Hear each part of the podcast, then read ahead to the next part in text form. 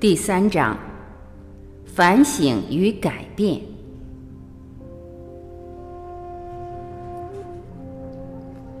我小时候在西藏听过乔达弥的故事。乔达弥是位有幸生长在佛陀时代的少妇，他的第一个儿子在一岁左右就夭折了，他伤心欲绝，抱着小尸体在街上奔走。碰到人就问是否有药可以让自己的儿子复活。有些人不理会他，有些人嘲笑他，有些人认为他发疯了。最后，他碰到一位智者，智者告诉他，世上只有佛陀能够为他施行奇迹，因此他就去找佛陀，把儿子的尸体放在佛陀面前。说出整个过程。佛陀以无限的慈悲心聆听，然后轻声说：“只有一种方法可以治疗你的痛苦。你到城里去，向任何一户没有死过亲人的人家要回一粒芥菜籽给我。”乔达米很高兴，立刻动身往城里去。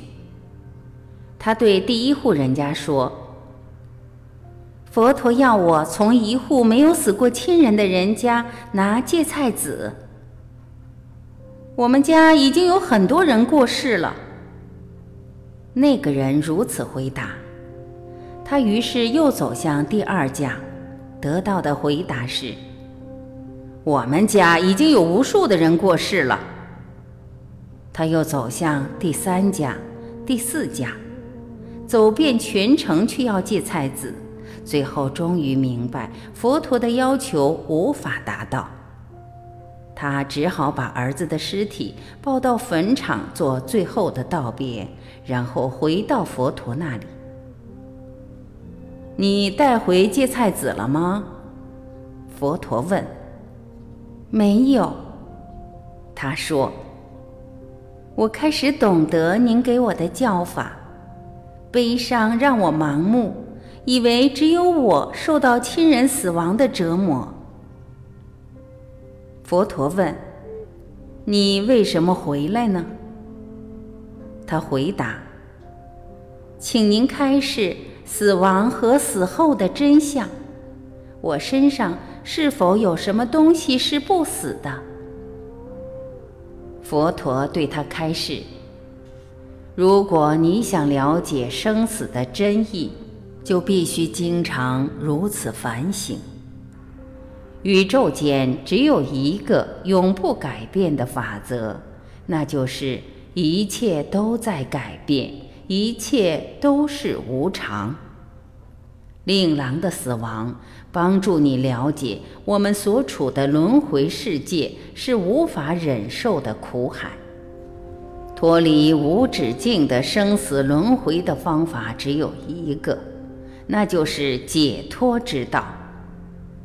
痛苦使你准备学习，你的心也已经敞开，迎向真理。我将教你解脱之道。乔达弥顶礼佛足，终其一生追随佛陀。据说。他在临终前获得证悟，接受死亡。在乔达弥的故事中，有一件事值得我们三思：接近死亡可以带来真正的觉醒和生命观的改变。譬如说，濒死经验最重要的启示是。他如何改变了曾有濒死经验者的生命？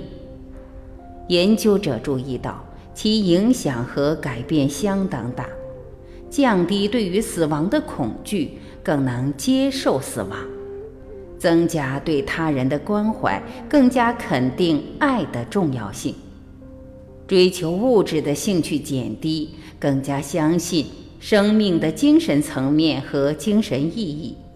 当然。也更能接受来世的信仰。有一个人对肯尼斯林说：“过去我是一具行尸走肉，除了贪求物质享受，生命毫无目标。现在我完全改变了，有深刻的动机、生命的目标和明确的方向，坚信不枉此生。我对于财富的兴趣和享用的贪欲已经消失了。”取而代之的是了解精神层面的渴望，以及希望看到这个世界有所改善的热情。有一位妇女告诉研究濒死经验的英国学者马可·格雷：“我慢慢感觉到一股强烈的爱，有能力把爱传达给他人。”有能力在我四周最微不足道的事情上找到喜悦和快乐。对于生病和临终的人，我有强大的慈悲心。我非常希望他们多少能够知道，死亡的过程只不过是生命的延伸而已。大家都知道，重病之类的致命危机可以产生同样巨大的改变。死于癌症的弗里达·内勒医师勇敢地写下他死前的日记：“我必须感谢癌症，让我有一些从未有过的经验。了解生命必死之后，我变得谦卑。我认识到自己惊人的心理力量，也重新发现自己。因为我必须在人生的跑道上停下来，重新衡量。”然后再前进。如果我们确实能够以这种谦卑、开放的新态度重新衡量，然后再前进，并真正接受死亡，我们将发现自己很容易接受精神的教导和修行，而这种接受极可能带来另一个惊人的机会——真正的治疗。记得一九七六年时，有一位美国中年妇女在纽约见敦珠仁波切。她对于佛教并不热衷，只听说有一位大师来到纽约。那时候她病得很严重，绝望之余什么都想尝试，甚至想见一位上师。当时我担任翻译。他走入房间，坐在敦珠仁波切面前。见到仁波切，想到自己的情况，他掉下眼泪，冲口而出：“我的医师说，我只能再活几个月，您能帮助我吗？我快要死了。”出乎他的意料，敦珠仁波切温和而慈悲地笑起来，然后平静地说：“你看。”我们大家都正在死啊，死是迟早的问题，只是有些人死得比别人早些罢了。他以这几句话帮助他了解世人都会死，也了解并不是只有他会死，以此疏解了他的焦虑。然后他谈到了死亡的过程和对于死亡的接受。也谈到死亡里存有希望，最后他教他治疗的修行法门，他就狂热地奉持不渝。他不仅接受了死亡，而且因为全心全力投入修行，获得痊愈。我听过许多类似的例子，有些人被诊断到了绝症的晚期，只剩下几个月可活。可是他们闭关潜修，真正面对自己和死亡的事实时，竟然治愈了。这告诉我们什么？接受死亡可以改变我们的人生态度，并发现生死之间的基本关联。如此一来，就很可能产生戏剧化的治疗作用。西藏佛教徒相信。癌症之类的疾病其实是一种警讯，提醒我们生命中一直被忽略的深层部分，比如精神的需求。如果我们能够认真看待这个警讯，全盘改变生命的方向，不仅能治疗我们的身体，甚至有益整个生命。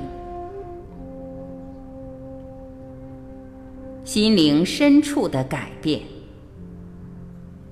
像乔达米一般深切的反省无常，可以让你从内心的深处来体会无常的真意。当代上师纽舒堪布写了一首诗，道尽各中真味。万物的本性都是虚幻短暂的，有分别心的人视苦为乐，如刀上舔蜜；坚持万物实有的人多可怜啊！同参道友们，往内关照。然而。往内关照是多么困难的事，我们多么容易被旧习气主宰！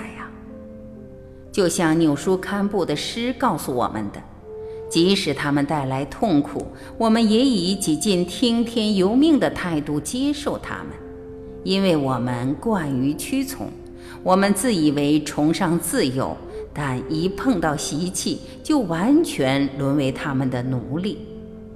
虽然如此。反省还是可以慢慢带给我们智慧。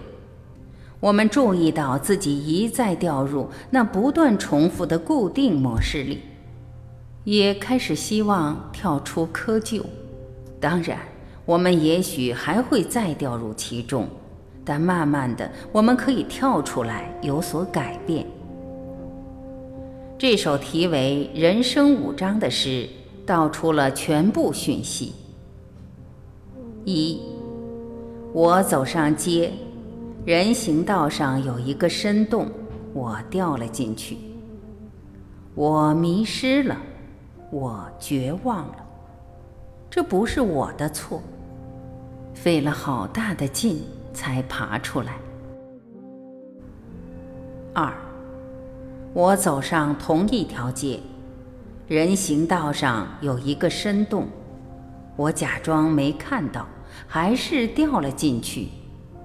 我不能相信，我居然会掉在同样的地方。但这不是我的错，我还是花了很长的时间才爬出来。三，我走上同一条街，人行道上有一个深洞，我看到它在那儿，但还是掉了进去。这是一种习气，我的眼睛张开着，我知道我在哪儿。这是我的错，我立刻爬了出来。四，我走上同一条街，人行道上有一个深洞，我绕道而过。五，我走上另一条街。反省死亡，是为了在内心深处做一番真正的改变，并开始学习如何避免人行道上的洞和如何走上另一条街。通常，这需要闭关和深思一段时间。唯有如此，才能真正睁开眼睛，认清我们该如何对待生命，观察死亡。并不见得就是恐怖或病态的事。当你真正受到启发、放松、舒适地躺在床上，或在假日欣赏悦耳的音乐时，为什么不对死亡做一番反省呢？当你快乐、健康、自信和充满幸福的感觉时，为什么不对死亡做一番反省呢？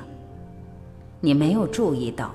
某些时刻，你会自然地被引导去做内省的功夫吗？善用这些时刻，因为它能够让你有一种强烈的经验，迅速改变你的世界观。在这些时刻，过去的信念自行崩溃，你可以发现自己的转变。关照死亡，可以加深你的出离心。出离心。藏文发音为尼纽。尼的意思是确实的或必然的，纽的意思是走出、出头或出生。时常深入反省死亡，可以让你发现自己正从习气中走出，通常带着厌恶的感觉。你开始发现自己越来越能随时放下它们，最终顺利的。从习气中解脱出来，诚如上师们所说，好像从奶酪中挑出毛病那般容易。你将产生的出离心，既有忧伤，也有喜悦。忧伤的是，你发现过去的方式竟然一无是处；喜悦的是，当你能够放下它们时，你的视野将越来越宽广。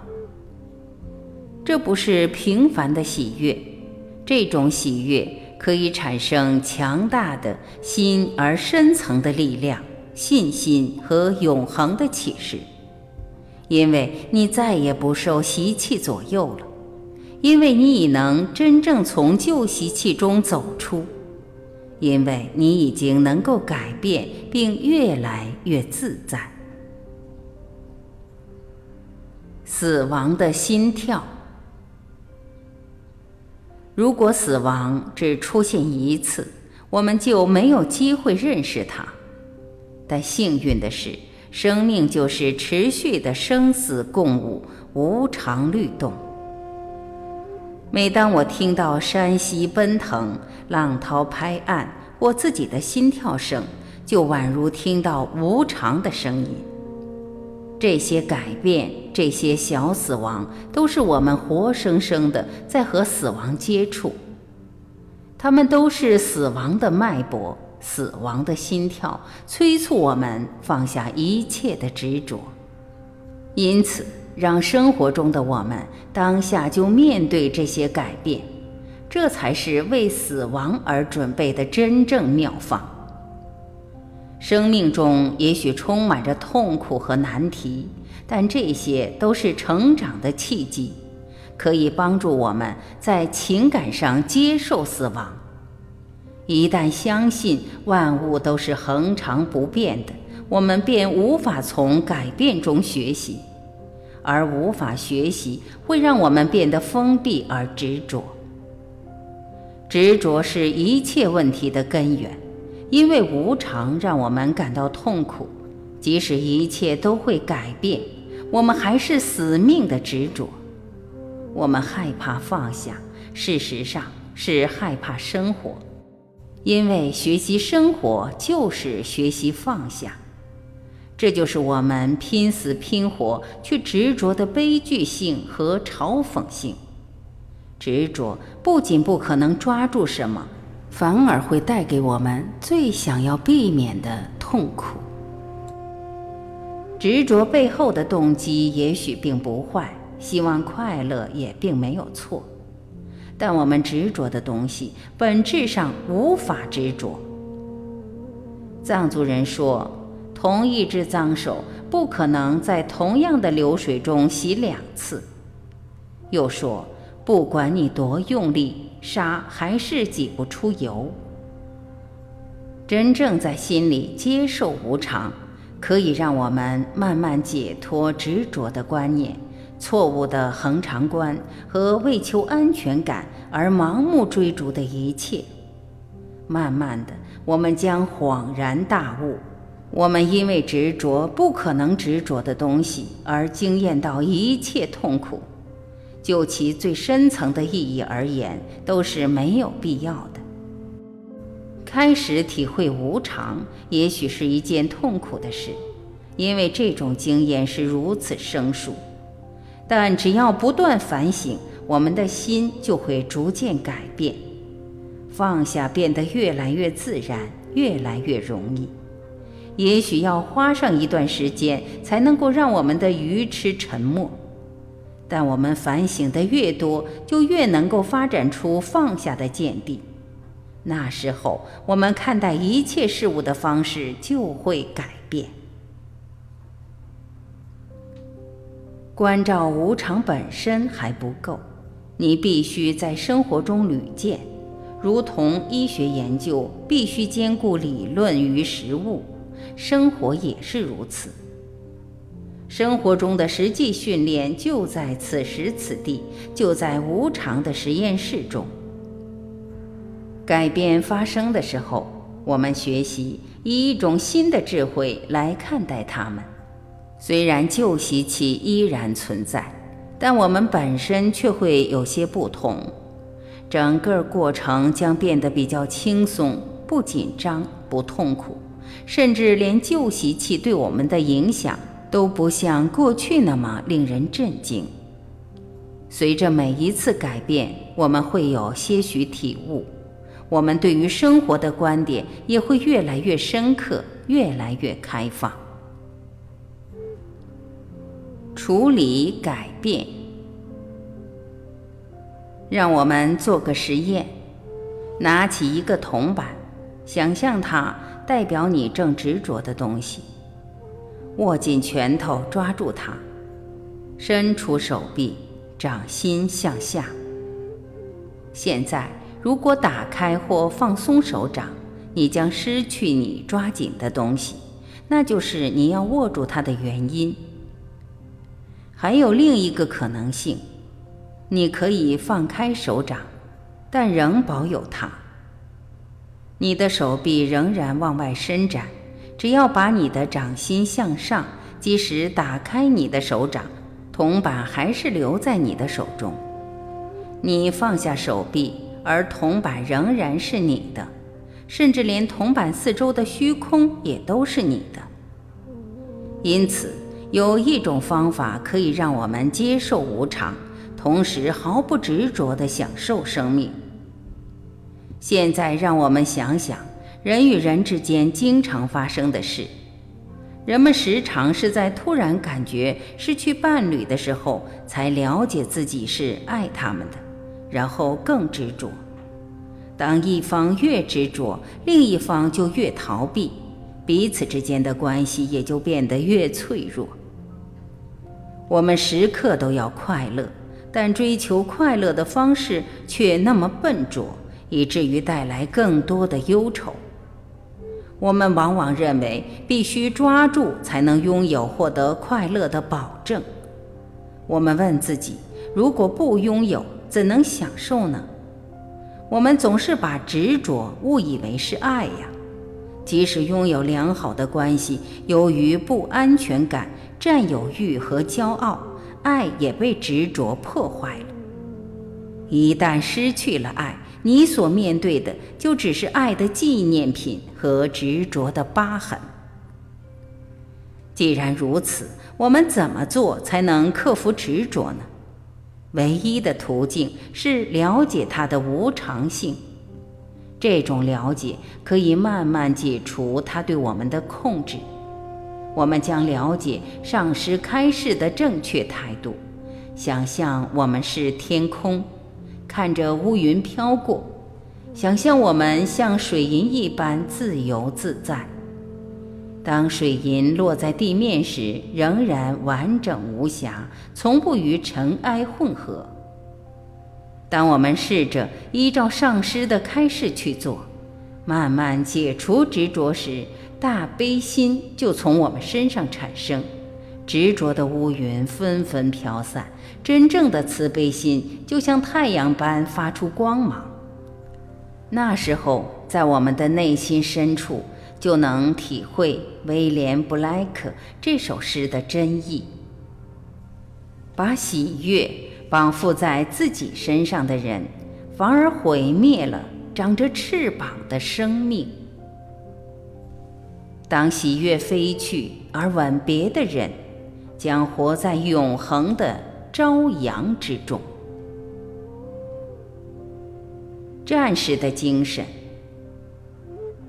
虽然我们一直认为，如果放下的话就会一无所有，但生命本身却再三透露相反的讯息：放下才是通往真正自由的道路。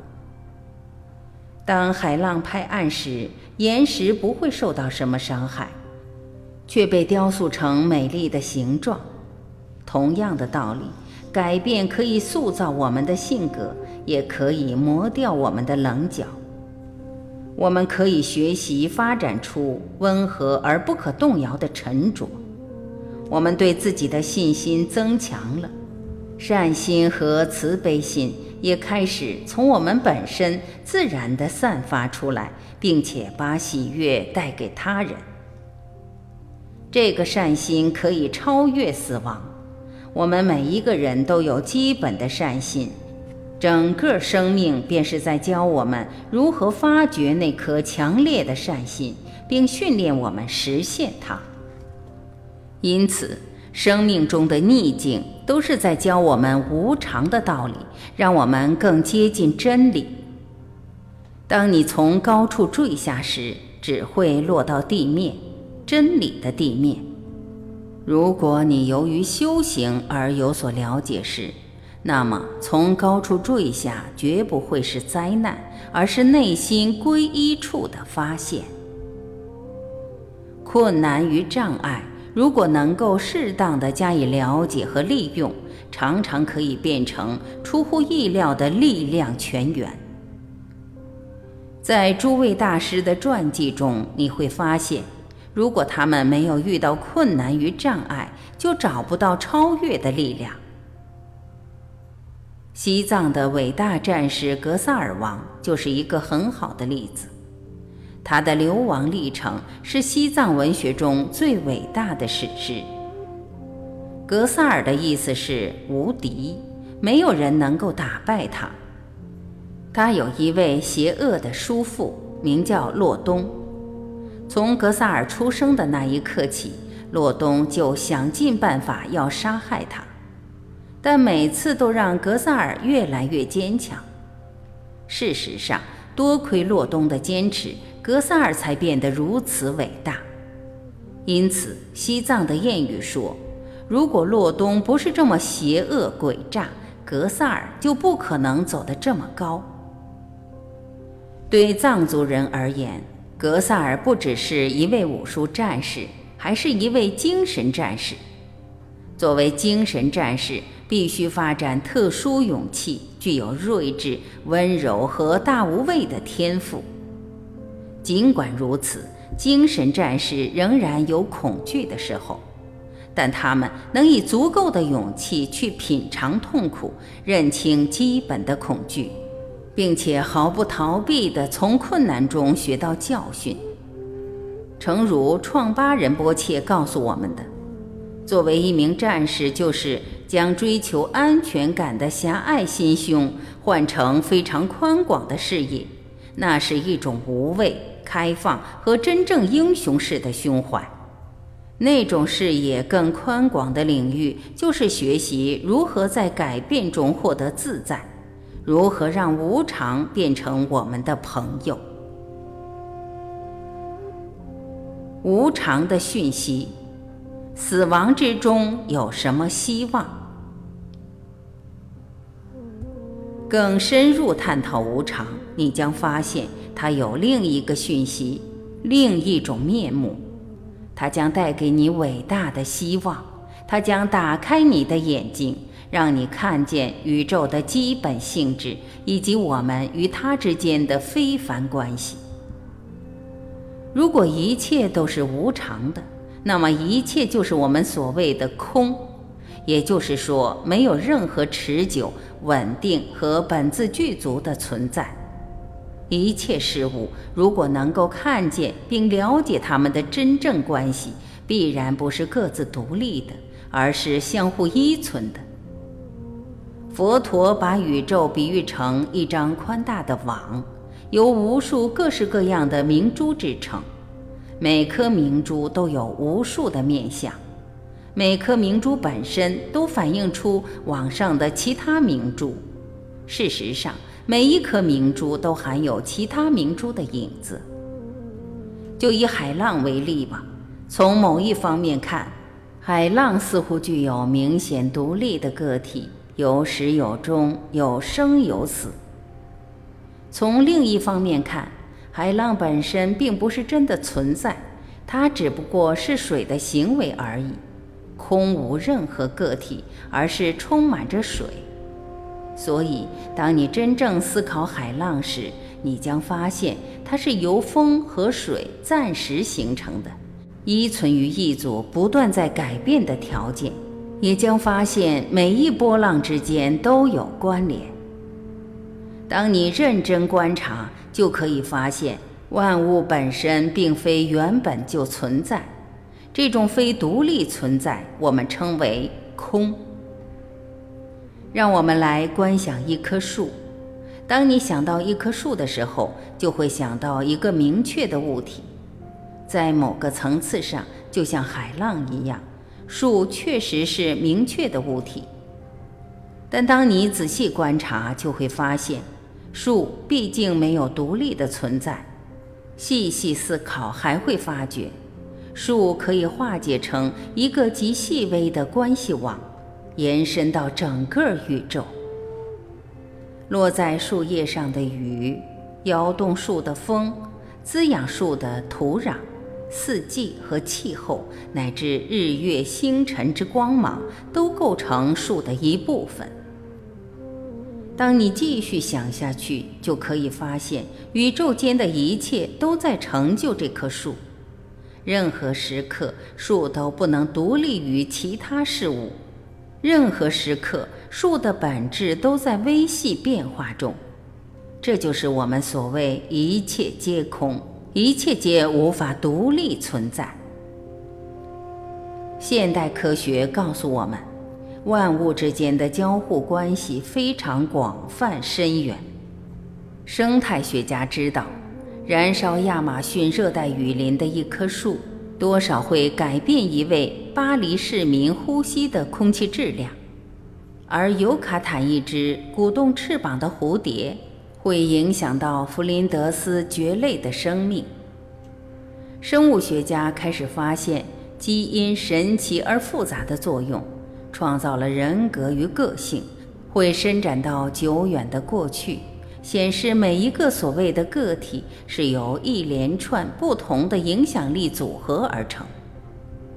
物理学家已经把量子世界介绍给我们，量子世界很像佛陀描述的因陀罗网，遍布整个宇宙的发光网。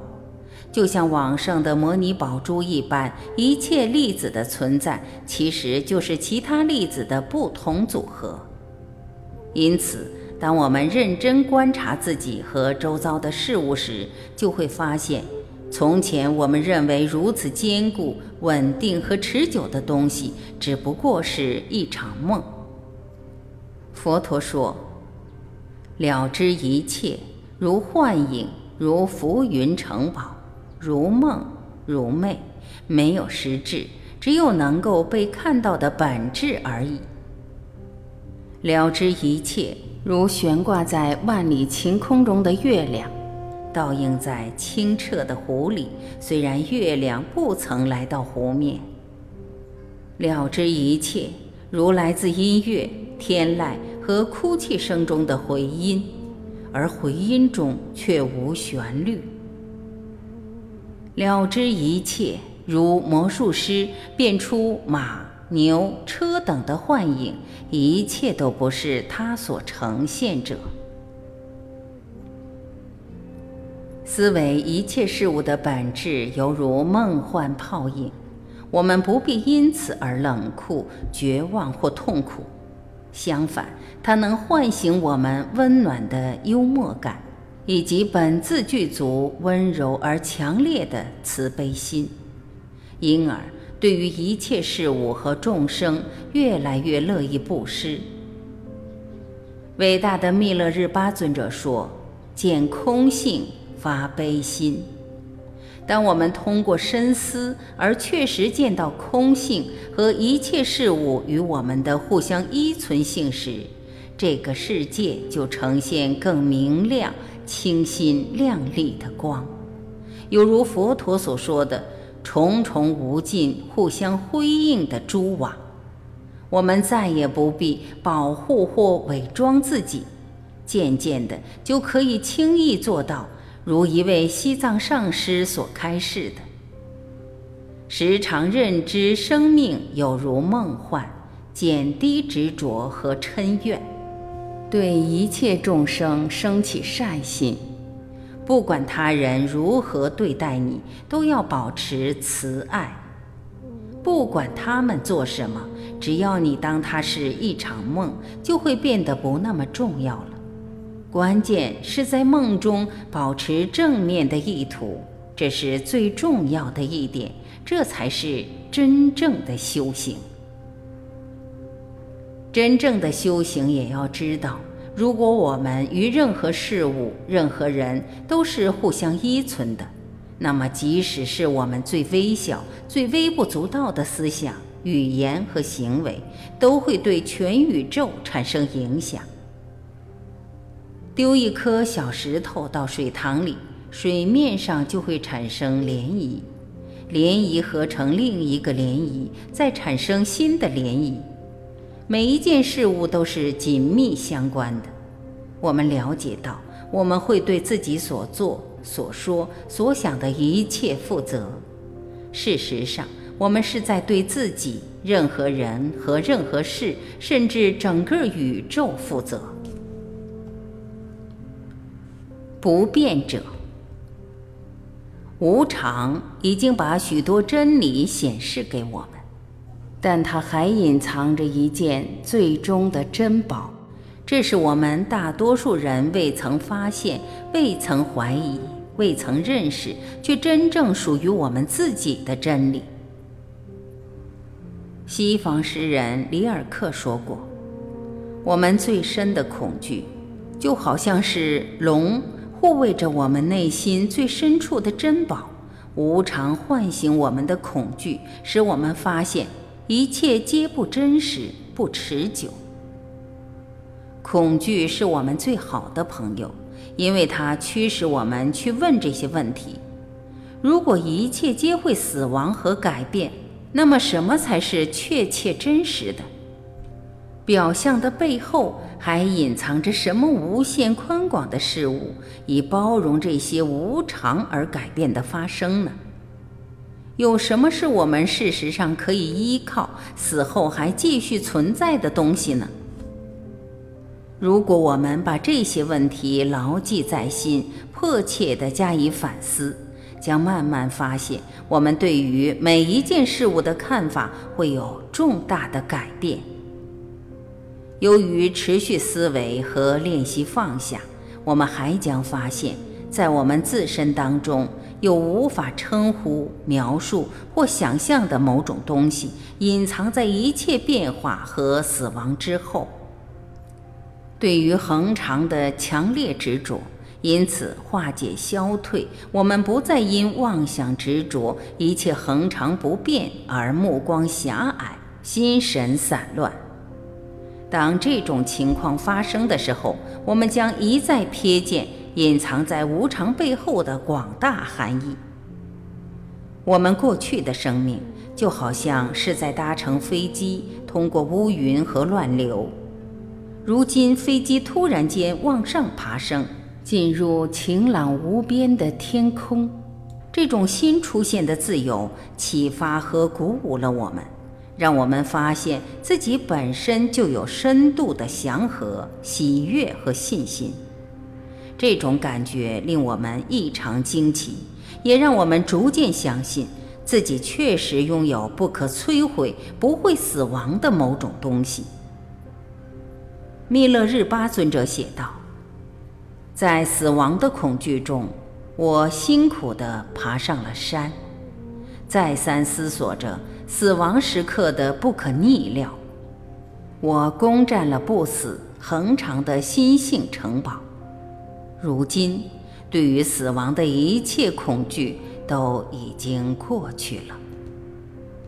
因此，我们将逐渐察觉到自身就有密勒日巴尊者所谓的不死恒长的心性，宁静如晴空般。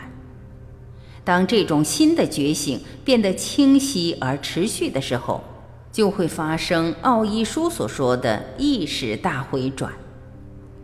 对于我们是谁，我们为什么在这里，我们应该怎么做等问题，做了一次个人的、纯粹非概念的显露。最后的结果就是一种新的生活、新的诞生，甚至可以说是一种复活。对于改变和无常的真理，如果我们无谓的反复思维，就会慢慢发现，我们能以感激和喜悦的心情面对不变的真理，不死而恒长的心性之真理。这是多么美妙而具有疗效的神秘经验！